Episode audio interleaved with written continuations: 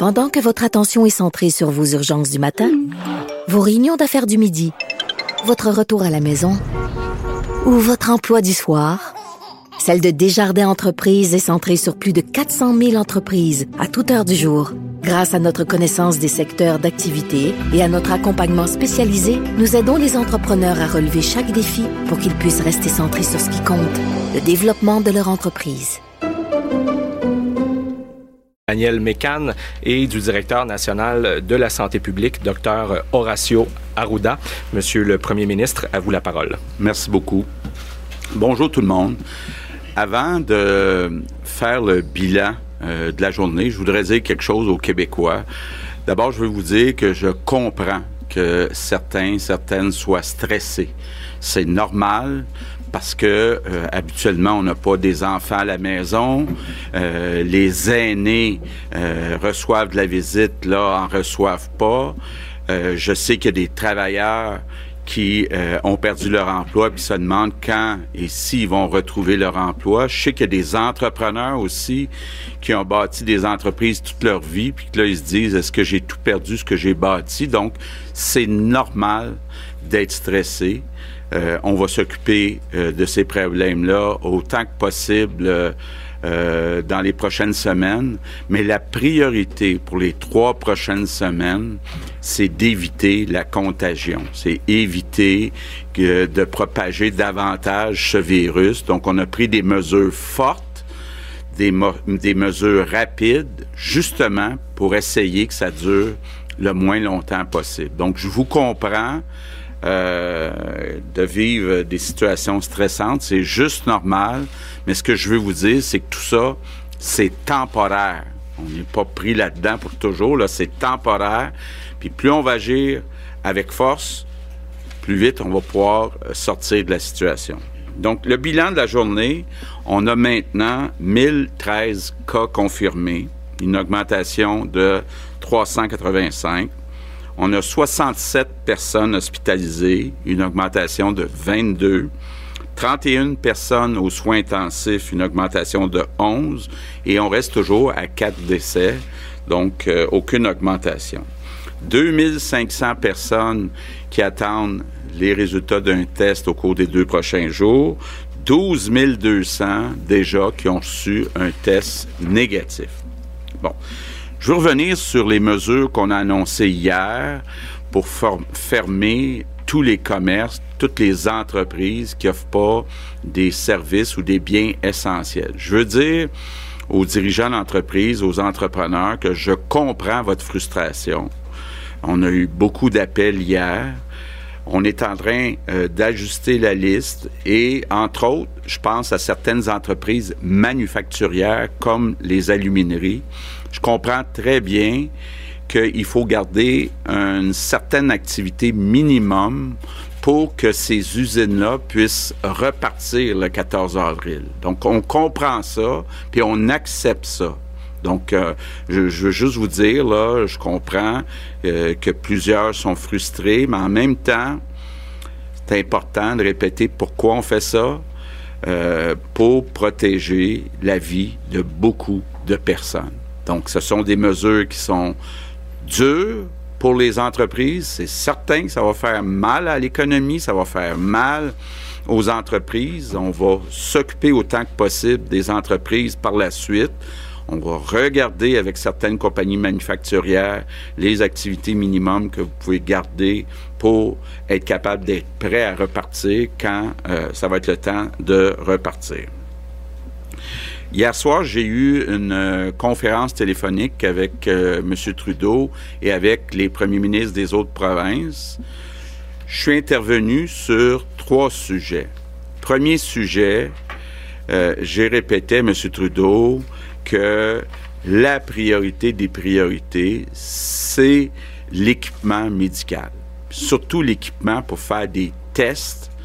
Il faut être certain qu'on ait assez d'équipements dans les prochaines semaines, les prochains mois pour continuer, pour faire plus de tests auprès euh, des personnes. Ça, c'était le premier sujet. On travaille ensemble sur les approvisionnements. Deuxième sujet, parce qu'on a beaucoup de questions, les chèques, les chèques d'assurance emploi qui seront donnés à ceux et celles qui ont perdu leur emploi, incluant euh, les travailleurs autonomes qui habituellement n'ont pas le droit à l'assurance emploi, qui là vont avoir le droit à un montant. Bon, M. Trudeau me dit que les chèques vont être disponibles le 6 avril. Ça, c'est dans deux semaines. On est en train de regarder de notre côté, du côté du gouvernement du Québec, ce qu'on peut faire pour les personnes qui vont avoir besoin de liquidité avant le 6 avril. Je comprends là que il y a le 1er avril, il y a, la, nourriture à acheter, donc euh, certaines personnes ont perdu leur emploi, ont pas de, montant d'accumuler, donc euh, on travaille là-dessus.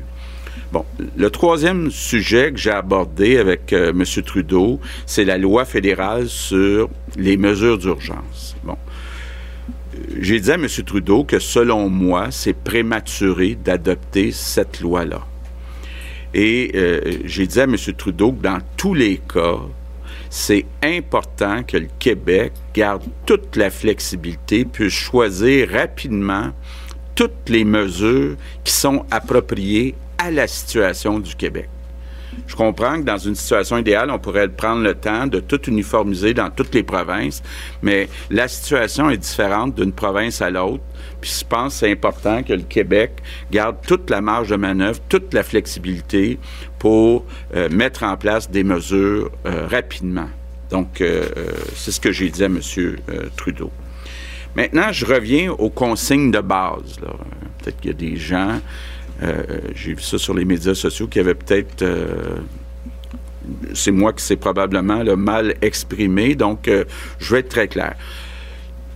Tous ceux qui ne travaillent pas dans les services essentiels doivent rester à la maison. Ça, c'est clair. Mais peuvent sortir, un, bien sûr, pour aller chercher de la nourriture, deux, aider des personnes de 70 ans et plus à aller chercher de la nourriture pour eux autres, pour euh, euh, les personnes de 70 ans et plus. Et c'est possible d'aller prendre une marche aussi. C'est même bon pour la santé, bon pour le moral. Il faut juste rester à deux mètres. Ceux qui ont les anciennes mesures, c'est six pieds, ça, deux mètres, des autres personnes. Mais vous pouvez aller prendre une marche. Il y a une restriction dans les résidences de personnes âgées où on demande, quand vous sortez, d'être supervisé. Pourquoi on fait ça? Parce qu'il y a des personnes qui habitent des résidences de personnes âgées qui ont peur quand ils voient d'autres résidents sortir. Ils ont peur que ces personnes-là ramènent le virus dans la résidence. Donc, c'est pour rassurer tout le monde qu'on dit à partir de maintenant, être supervisé si on fait euh, des sorties. L'autre point qui est important de mentionner, c'est pas le temps de faire des soirées, des soupers avec votre beau-frère, votre grand-père, vos amis, c'est pas le temps. On se reprendra une fois que ça sera fini, mais là, c'est pas le temps de faire ça. C'est la pire chose qu'on puisse faire. Je termine en, encore une fois remerciant euh, tous les Québécois. On voit qu'il y a beaucoup de solidarité. Euh, il y a beaucoup de gens qui nous demandent aussi où ils peuvent aller aider. Et euh, Jean Boulet est en train de préparer un site web, un portail web où on va pouvoir mettre dans chaque région les organismes qui manquent de bénévoles, puis où les gens qui veulent être bénévoles vont pouvoir s'inscrire. Donc, on devrait au cours des prochains jours être capable de mettre ça en place, là, donc très euh, rapidement. Puis bon, c'est impressionnant de voir toute la solidarité des Québécois. Moi, euh, je vous remercie. Je termine avec euh, la même phrase que je répète depuis le début. Plus vite on va réduire les contacts physiques, plus on va réduire la contagion, plus on va sauver des vies, puis plus vite on va revenir à une vie normale. Donc, euh, je vous remercie infiniment pour votre grande collaboration. Euh, je compte sur vous et, euh, comme le dit un organisme, là, ça va bien aller. Voulez-vous dire quelques mots en anglais ou on passe aux questions oui. maintenant? I know we're going through difficult Alors, on vient times. de passer en anglais le message que l'on vient de donner à tous les Québécois. Euh, on veut soutenir le moral au moment où les chiffres explosent, encore une fois. Évidemment, il y a plus de cas de testés à travers tout le Québec. On est rendu à 1013 maintenant, en hausse de 385 sur hier. 67 sont hospitalisés, 22 de plus qu'hier. 31 se retrouvent en soins intensifs, 11 de plus qu'hier. Mais on a toujours ce chiffre stable concernant les décès à 4. 2500 personnes sont en attente de résultats et 12 200 déjà reçus un résultat négatif. Euh, ce qui sera intéressant, et la question viendra certainement, et je la pose à Diane Lamar pendant que M. Legault parle en anglais, euh, c'est la transmission maintenant communautaire que l'on observe.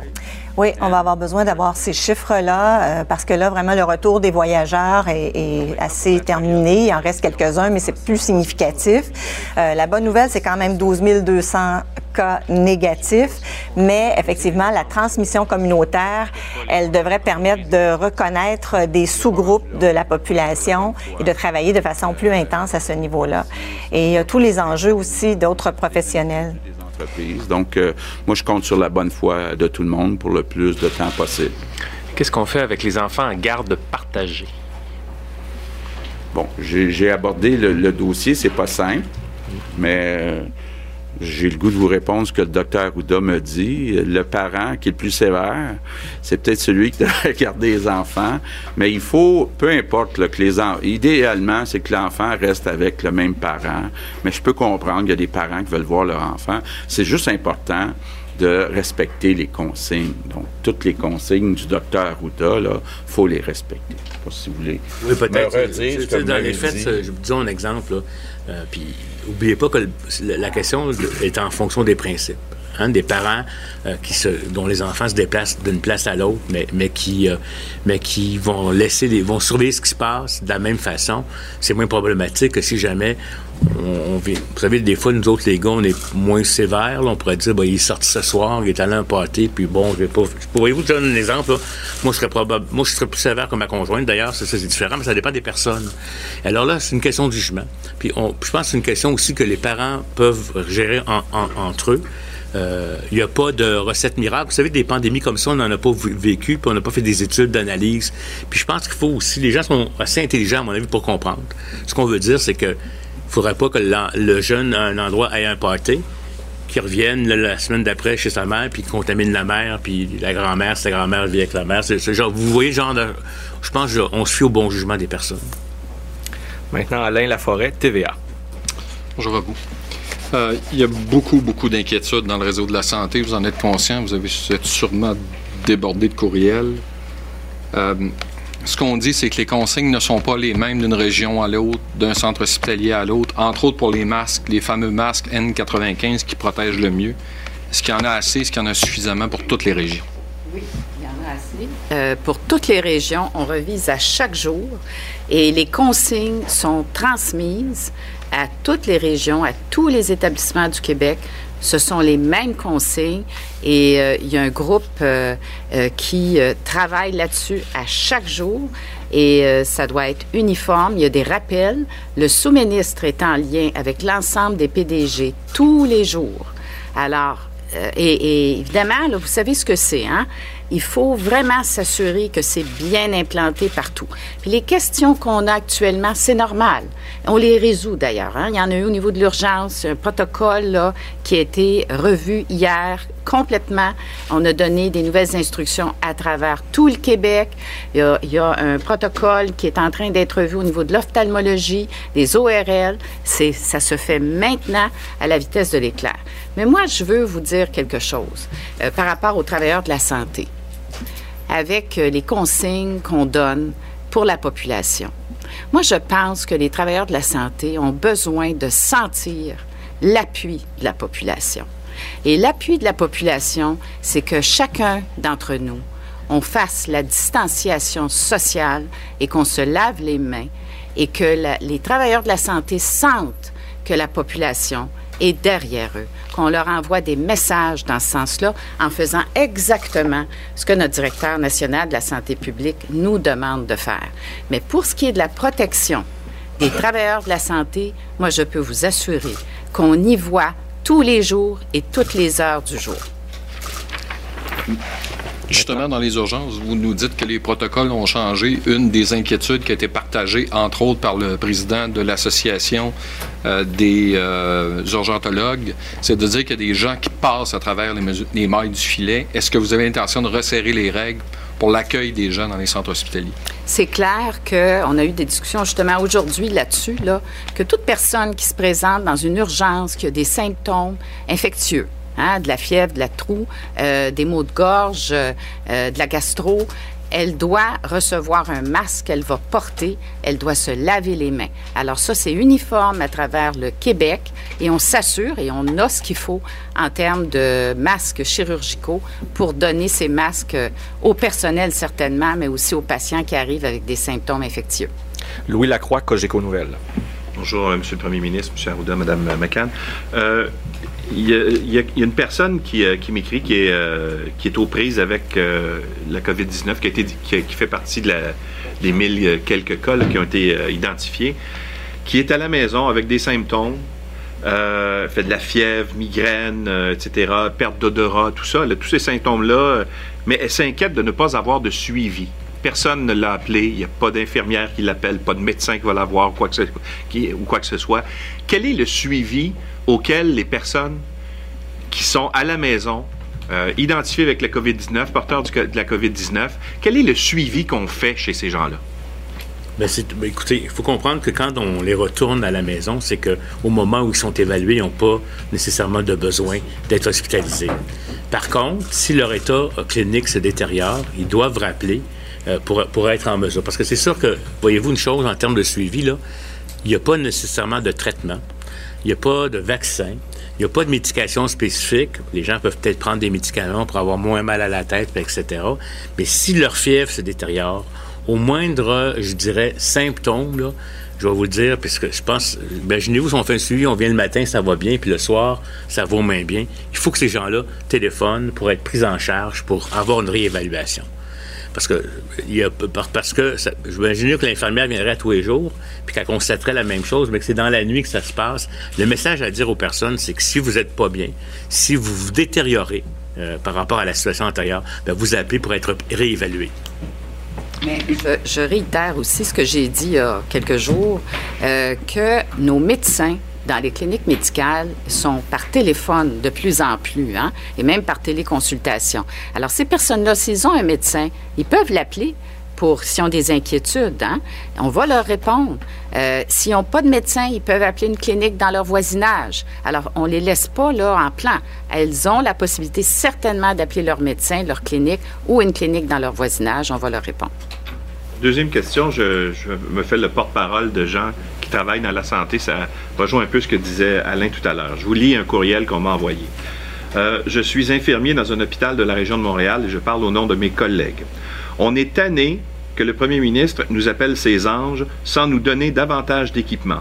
On manque de masques, de longues jaquettes, de bonnets. Et on veut aussi savoir s'il y aura une augmentation de salaire ou des primes de risque euh, merci de bien communiquer mes questions au premier ministre. Et la personne s'est identifiée, soit dit en passant. Ce n'est euh, pas un inconnu. Alors, est-ce qu'il va y avoir des primes et est-ce qu'on va les assurer d'avoir les bons équipements? Bon. Deux choses. D'abord, à chaque matin, euh, une de mes premières questions à l'équipe de la santé, c'est est-ce qu'on manque d'équipement? La réponse, c'est non. Donc, est-ce que les consignes sont bien appliquées partout? Peut-être avoir des exceptions, mais notre intention, c'est que tout le personnel soit protégé avec tous les équipements nécessaires. Maintenant, pour ce qui est d'une prime en argent, il y a des discussions qui ont lieu actuellement avec les syndicats et euh, ça fait partie des discussions, mais il n'y a rien conclu pour l'instant.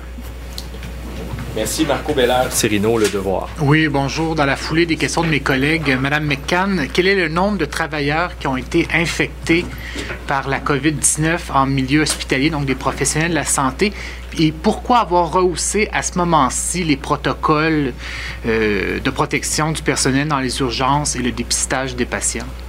Bien, écoutez, le, nombre de travailleurs de la santé, là, moi, à ce jour, là, il y a quatre euh, professionnels de la santé là, qui ont été infectés, mais qui ont été infectés suite à des voyages. Alors, j'ai pas connaissance qu'il y a d'autres travailleurs de la santé qui ont été infectés. Euh, Par rapport à le rehaussement, en fait, euh, ça fait partie des bonnes pratiques hein, au niveau des maladies infectieuses, mais là, ce qu'on fait, c'est qu'on diffuse le message de façon très, très importante pour que tous les établissements fassent ces mesures-là, hein, qui est par exemple le port de masque euh, quand on est à l'urgence ou quand on arrive comme patient avec des symptômes infectieux. C'est sûr que là, dans la situation actuelle où on a un virus, où est-ce qu'il n'y a pas de médicaments, il n'y a pas de vaccin, il faut absolument qu'on on rehausse ces méthodes de protection et on est prêt à le faire. Très bien.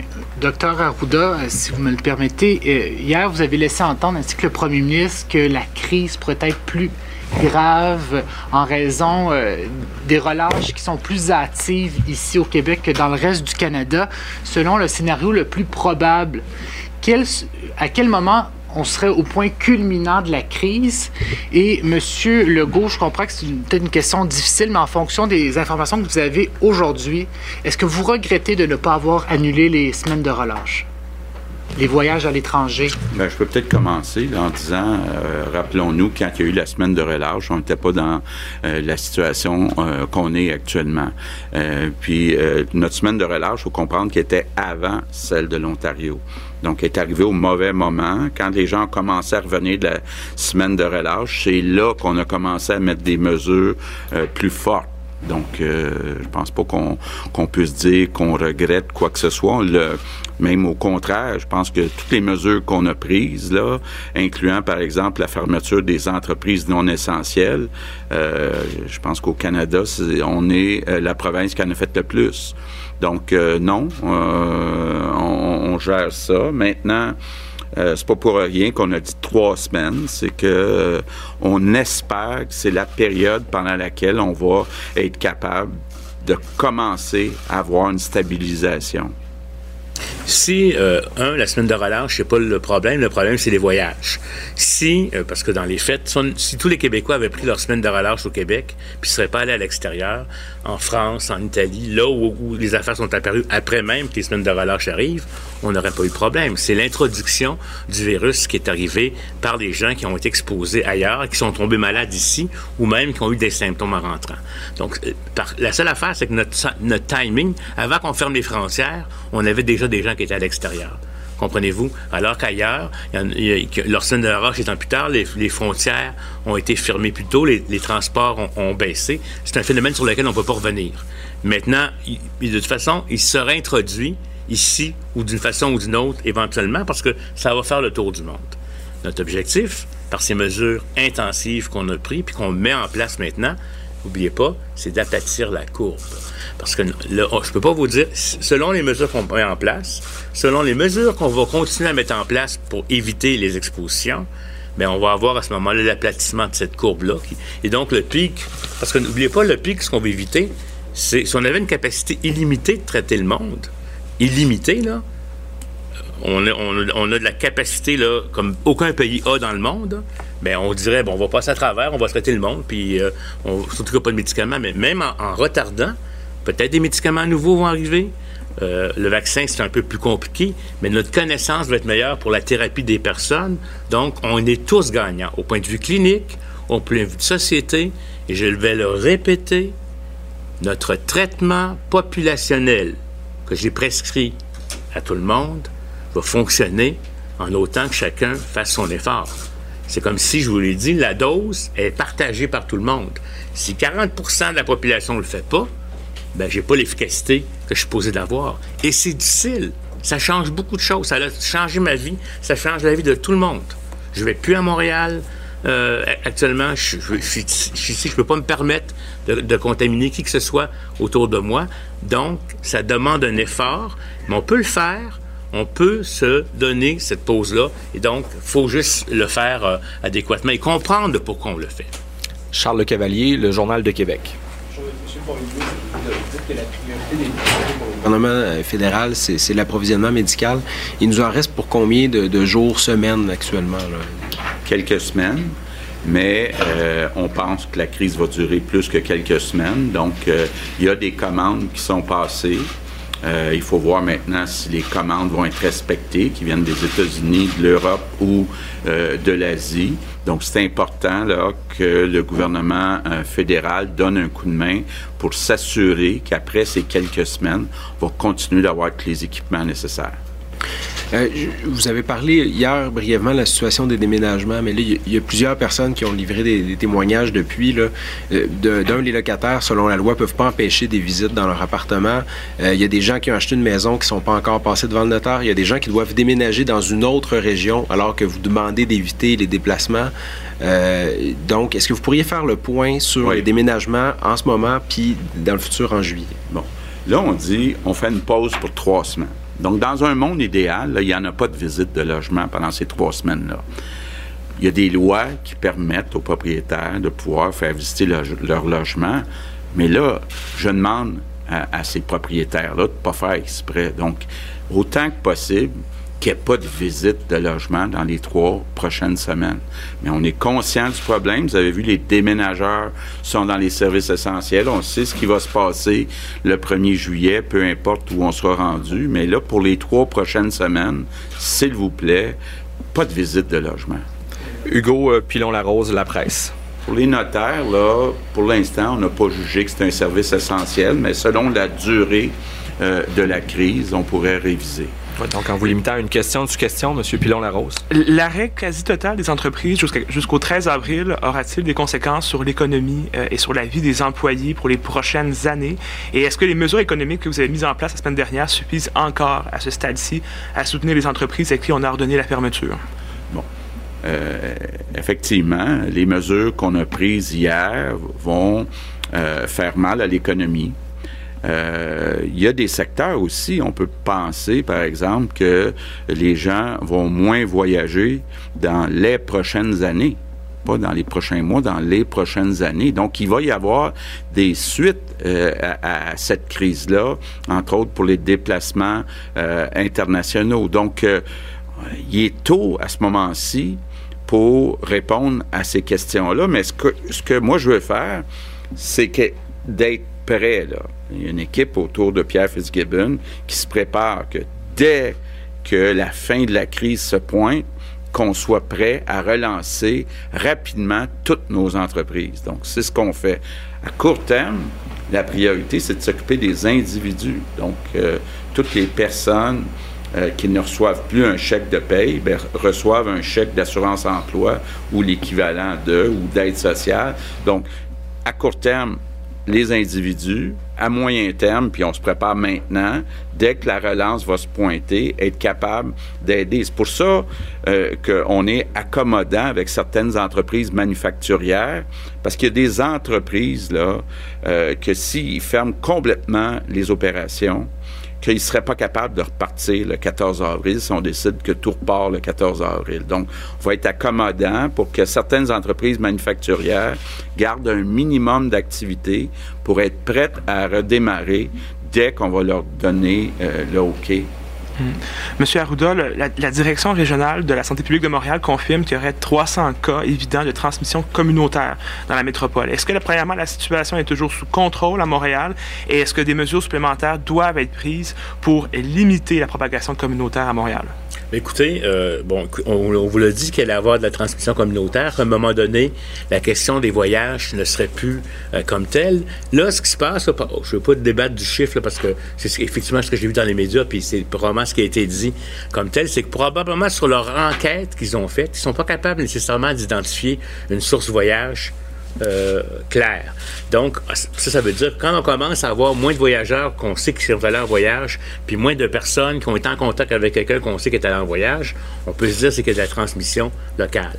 Il y a de la transmission locale, il doit en avoir même pas seulement à Montréal, à certains, à certains endroits.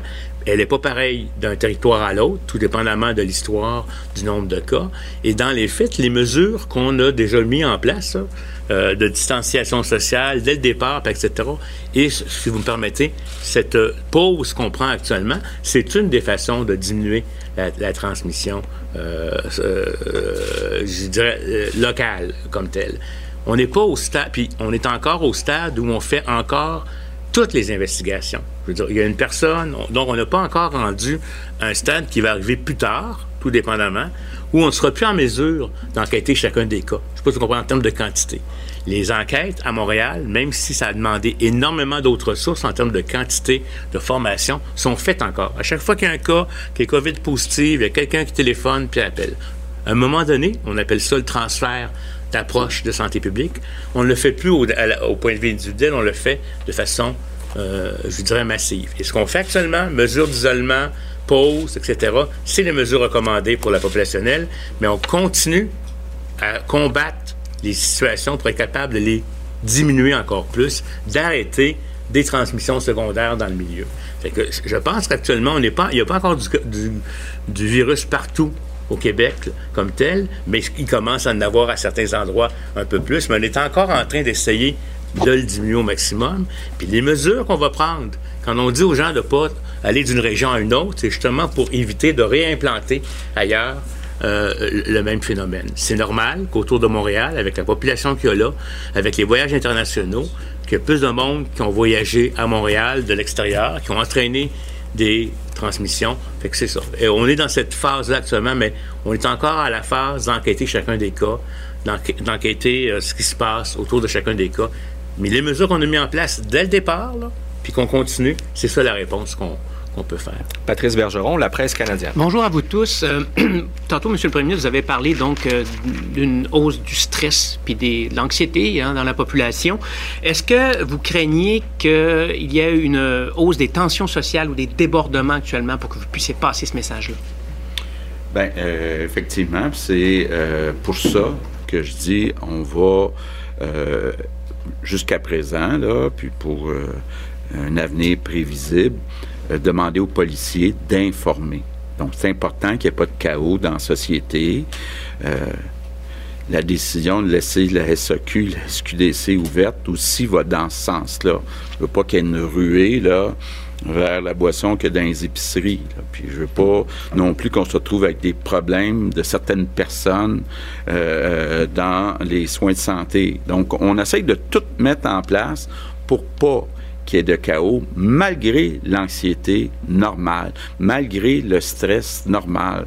C'est pour ça que je dis aux gens, là, soyez pas surpris là, si vous êtes stressé. C'est normal.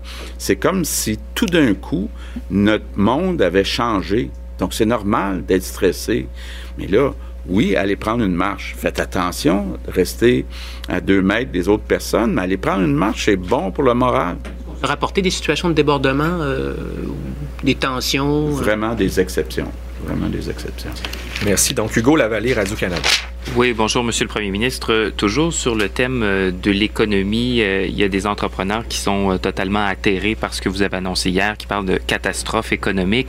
Est-ce que vous accueilleriez favorablement cette idée qui a été évoquée d'octroyer aux entreprises des subventions salariales pour leur permettre de garder à l'emploi les travailleurs qu'elles devraient par ailleurs mettre à pied autrement, en remplacement d'une assurance emploi? C'est peut-être davantage le gouvernement fédéral qui pourrait prendre cette décision-là, mais est-ce que vous seriez favorable à cette idée-là? En avez-vous parlé avec M. Trudeau et est-ce que le Québec pourrait lui-même euh, adopter une telle politique? OK. Ben, c'est une idée qui, a été lancée, entre autres, par Serge Godin, euh, le président de CGI, avec qui j'ai parlé euh, il y a deux jours. L'idée, c'est de dire des entreprises stratégiques comme CGI voudraient garder leur lien d'emploi avec leurs employés. Donc, il, préférait que les chèques d'assurance-emploi qui viennent du gouvernement fédéral transitent par les entreprises pour garder euh, le lien d'emploi et d'être prêts dès le redémarrage. Donc, ça fait partie euh, des discussions qu'on a avec euh, le gouvernement fédéral. C'est sûr que c'est complexe. ça vient c'est de l'argent surtout qui est destiné aux individus qui vient du gouvernement fédéral. Donc, c'est surtout une décision qui est euh, fédéral. Mais je comprends aussi, euh, bon, là, pour l'instant, il y a une mesure du gouvernement fédéral, 10% du salaire. Quand l'entreprise garde l'employé, ben, c'est pas beaucoup 10% quand une entreprise a des milliers euh, d'employés. Donc, on train de regarder toutes sortes d'alternatives, mais je comprends très bien l'objectif de la mesure. L'objectif de la mesure, c'est d'être prêt à redémarrer quand on va être prêt à redémarrer, s'assurer aussi que nos entreprises stratégiques On en avait parlé beaucoup dans les derniers mois, entre autres, toutes les technologies de l'information où on avait une pénurie euh, d'employés. Donc, je peux comprendre certaines entreprises d'être un peu stressées à l'idée de perdre leur lien d'emploi avec des gens, par exemple, du secteur des technologies de l'information. Donc, on travaille avec eux autres pour pour essayer de travailler euh, des solutions, puis on en parle avec le gouvernement fédéral. Euh, pour revenir à la hausse du nombre de cas, c'est la deuxième journée consécutive là où la hausse est très significative. Hier, on l'avait expliqué partiellement par le fait que la, méthodologie avait été revue, ce qui n'est pas le cas aujourd'hui. Est-ce que on comprend que c'est la, la, nouvelle normalité des choses, qu'à partir de maintenant, il va y avoir des hausses significatives de cette ampleur-là tous les jours, puis qu'on doit s'y habituer? Bien, il faut comprendre qu'on est en train d'augmenter le nombre de tests aussi. Puis bon, à partir du moment où ça prend deux jours, même avant, ça prenait un peu plus que deux jours. Là, on est en d'en venir à ce délai-là maximum de deux jours. Bien, même dans les données d'aujourd'hui, on peut penser que aussi euh, euh, un des résultats vient de la hausse du nombre de tests. Donc, on espère que dans les prochains jours, les hausses ne seront pas aussi importantes. So we're ready to switch in English uh, with Cathy CBC.